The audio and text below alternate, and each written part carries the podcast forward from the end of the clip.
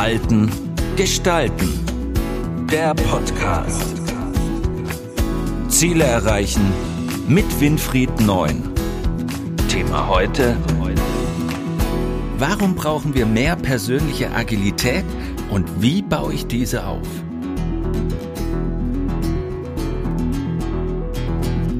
Die Corona-Krise ist immer noch in vollem Gange. Die Fallzahlen steigen wieder und es wird für uns wieder schwieriger und sozial distanzierter. Warum spielt in diesem Zusammenhang die Agilität eines jeden Einzelnen eine so bedeutende Rolle und was versteht man eigentlich unter Agilität? Ja, unter Agilität versteht man im allgemeinen Sinne die Gewandtheit, die Beweglichkeit, die Anpassungsfähigkeit von Organisationen und natürlich auch von einzelnen Menschen. Und in der Psychologie reden wir dabei über einen ganz wichtigen Resilienzfaktor, nämlich das sogenannte proaktive Coping. Proaktives Coping heißt, ich gehe aktiv Herausforderungen, Probleme, Schwierigkeiten, die ich habe, an und versuche diese zu lösen. Dazu gehören natürlich auch Krisen jeglicher Art, wie eben jetzige Corona-Krise. Und darum spielt diese Agilität, und zwar nicht auf Seiten der Organisationen, sondern insbesondere auf der Seite des Einzelnen im, im Sinne dieses proaktiven Copings eine ganz entscheidende ähm, Rolle. Und diese Rolle, die würde ich gerne mal ein bisschen beleuchten und auch aufzeigen, wie man Agilität selber bei sich im Sinne des proaktiven Copings aufbauen kann. Das Thema Agilität in Organisationen werde ich zum späteren Zeitpunkt mal behandeln, weil ich das nicht für so relevant halte in diesem Augenblick. Wir reden dort außerdem auch von einer Teamresilienz. Also auch Teams können Resilienz aufbauen. Aber wie gesagt, das zu einem späteren Zeitpunkt. Warum ist gerade jetzt die von Ihnen beschriebene Agilität für jeden so wichtig? Nun, die vorher definierte Agilität, also sprich proaktives Coping, die Herausforderungen anzugehen, hatte noch nie eine so große Bedeutung als Resilienzfaktor wie in diesen Krisenzeiten. Bei steigenden Fallzahlen, immer wiederkehrenden Horrornachrichten, äh, die große Angst vor einem nochmaligen Lockdown führt dazu, dass viele, viele Menschen in sich selber anfangen zu resignieren. Sie fangen an, Herausforderungen vor sich herzuschieben, äh, Dinge, die sie tun wollten, gehen sie nicht an, weil sie total verunsichert sind über das, was die Zukunft bringen wird. Behalte ich meinen Job, behalte ich meinen Job nicht? Was passiert, wenn ein neuer Lockdown kommt? Gehe ich dann in die Insolvenz als Unternehmer? Oder aber wie kriege ich meine Kinder wieder, wenn sie nicht mehr in die Schule gehen können, äh, vernünftig versorgt und vernünftig unterstützt bei ihrer Aufgabe, Dinge zu lernen. All das sind Herausforderungen, die eben, wenn man ein hohe proaktives Coping hat, also hohe Agilität hat, diese Dinge oft direkt schnell selber angeht. Also man wartet nicht darauf, bis einen diese Probleme überrollt haben, sondern man bereitet sich darauf vor. Man geht proaktiv an dieses Thema heran. Daher auch proaktives Coping. Und gerade diese Krise braucht diese proaktive Handlungen. Es braucht eben einer vorausschauenden Denkweise in dem, was man zukünftig tut, Vorbereitungen äh, im Freundeskreis, im Familienkreis, falls es doch wieder zu einem Lockdown kommt, um dann zügig und schnell zu reagieren. Vorbereitungen auch, indem man gemachte Erfahrungen im Bereich des letzten Lockdowns transferiert und versucht daraus zu lernen und eben entsprechende Vorbereitungsmaßnahmen einzuleiten. Dies ist wichtig, aber eben nicht einfach, weil unser Gehirn hier doch einige Blockaden aufbaut. Was hindert uns eigentlich daran, agil zu sein? Nun, was am meisten daran hindert, in unserem Gehirn hier wirklich Agilität zu entwickeln, ist eine einfache, aber doch sehr schwierige äh, Entscheidung, die unser Gehirn da trifft, nämlich die Auswahl zwischen, was für eine Chance habe ich, diese Herausforderung zu meistern, gegen das Kontra, was kostet mich diese Herausforderung an Energie und an entsprechendem Einsatz. Und genau diese Bilanzierung zwischen notwendigem Einsatz, also sprich Energieverbrauch auf der einen Seite und auf der anderen Seite die Chancen, diese Herausforderungen zu bewältigen, eigentlich unabhängig vom Ergebnis, sondern nur, dass sie bewältigbar ist, diese beiden Punkte führen dazu, dass in unserem Gehirn eine ganze Maschinerie an Prüfungen, an Checks, an inneren äh, Abgleichen durchgeführt wird. Ein Abgleich ist zum Beispiel, passt das jetzt, diese Herausforderung, zu meiner zielbezogenen Aufmerksamkeit? Oder kann ich mich gar nicht im Moment darauf konzentrieren? Oder aber führt diese Herausforderung zu einer Ablenkung, die ich dringendst abstellen muss. Also bin ich heute im Job und sitze im Büro und denke die ganze Zeit darüber nach, aber wie soll ich das nur hinkriegen, wenn ich jetzt wieder Homeoffice habe und meine Kinder äh, in der Schule nicht mehr betreut werden. Dann ist hier eine ständige Ablenkung äh, hinsichtlich der gemachten und für sich bestimmten Ziele, was dann dazu führt, dass extrem viel Energie wie so ein Kriechstrom quasi aus dem Körper herausfließt und nicht zur Zielerreichung eingesetzt werden kann. Das heißt, diese Prüfungen, die unser Gehirn durchführt, dieses Checken, ausprüfen, schaffe ich das, kann ich das, kriege ich das hin, wie kriege ich das hin, ist es für mich handhabbar, machbar, diese Herausforderung. Also sprich, habe ich die Möglichkeit mit meinem Know-how äh, und meine Erfahrungen hier gegenzusteuern?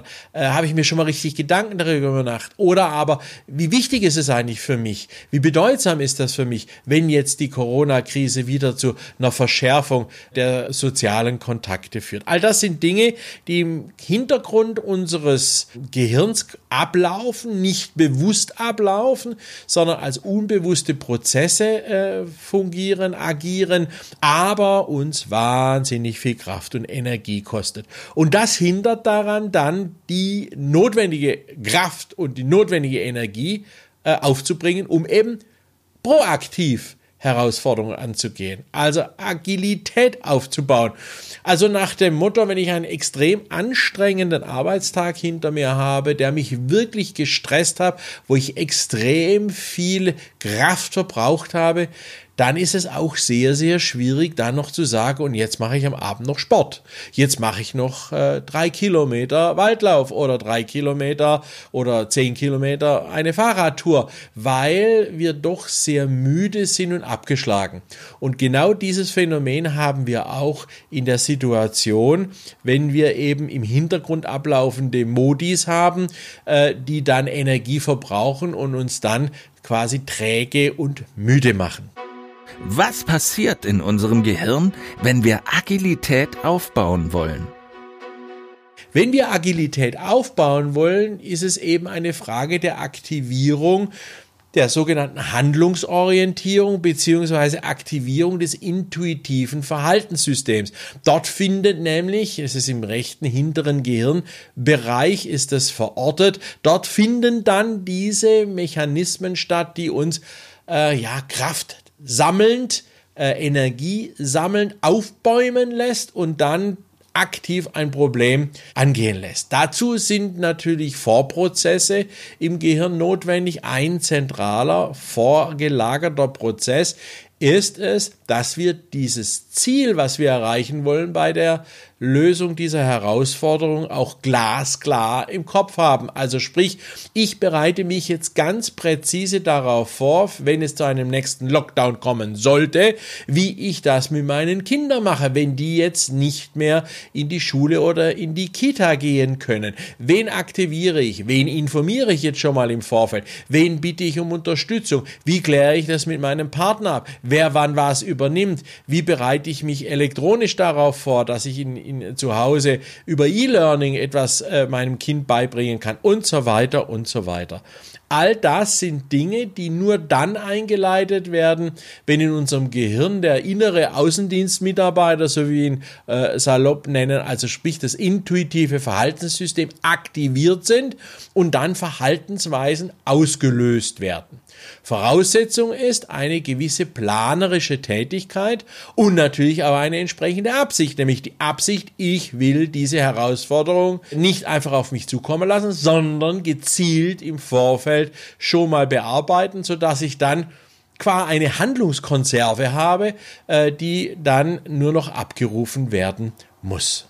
Welche praktischen Tipps gibt es, um selbst agiler zu werden? Ja, und als praktische Tipps natürlich in diesem Fall auch wieder äh, nur sehr kurz, weil das doch ein sehr, sehr weitreichendes Thema ist. Aber ich habe trotzdem drei Tipps für euch, wo ihr dementsprechend äh, euch vorbereiten könnt und dieses proaktive Coping vor allem weiter aufbauen könnt.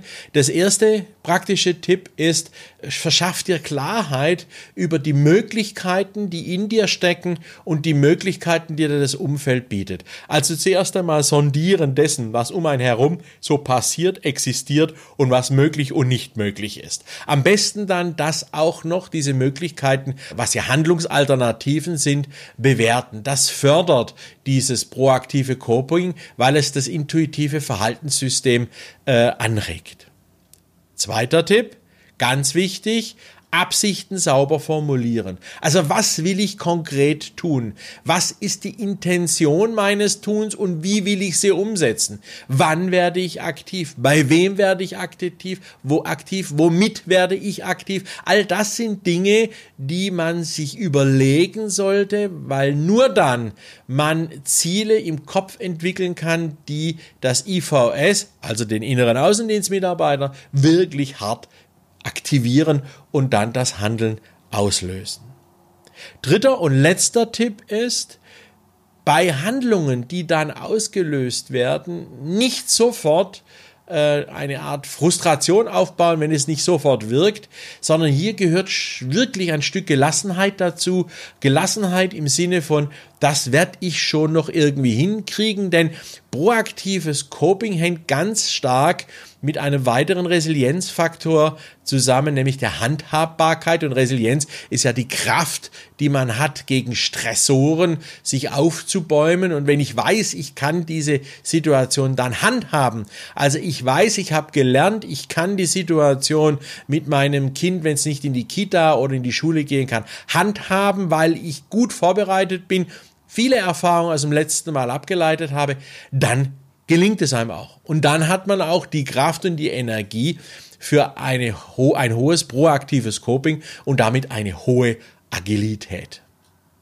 Wer mehr darüber wissen will, kann gerne das nachlesen, entweder unter www.neunzeit.de oder aber kann es dementsprechend nachlesen auf meiner Homepage unter www.verhaltengestalten.de www.ftf.de oder wer es noch genauer haben will und noch mehr Informationen haben will, dem empfehle ich ein Buch von mir und das heißt, warum es uns so schwer fällt, das Richtige zu tun, kann wunderbar über die Homepage www.verhaltengestalten.de bestellt werden.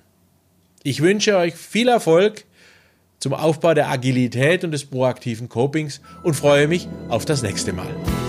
Das war Verhalten gestalten, der Podcast für Innovation, Führung, Resilienz und Digitalisierung. Weitere Informationen zu diesen Themen und zu Winfried Neun finden Sie im neuen Zeitmagazin und auf der Website verhaltengestalten.de.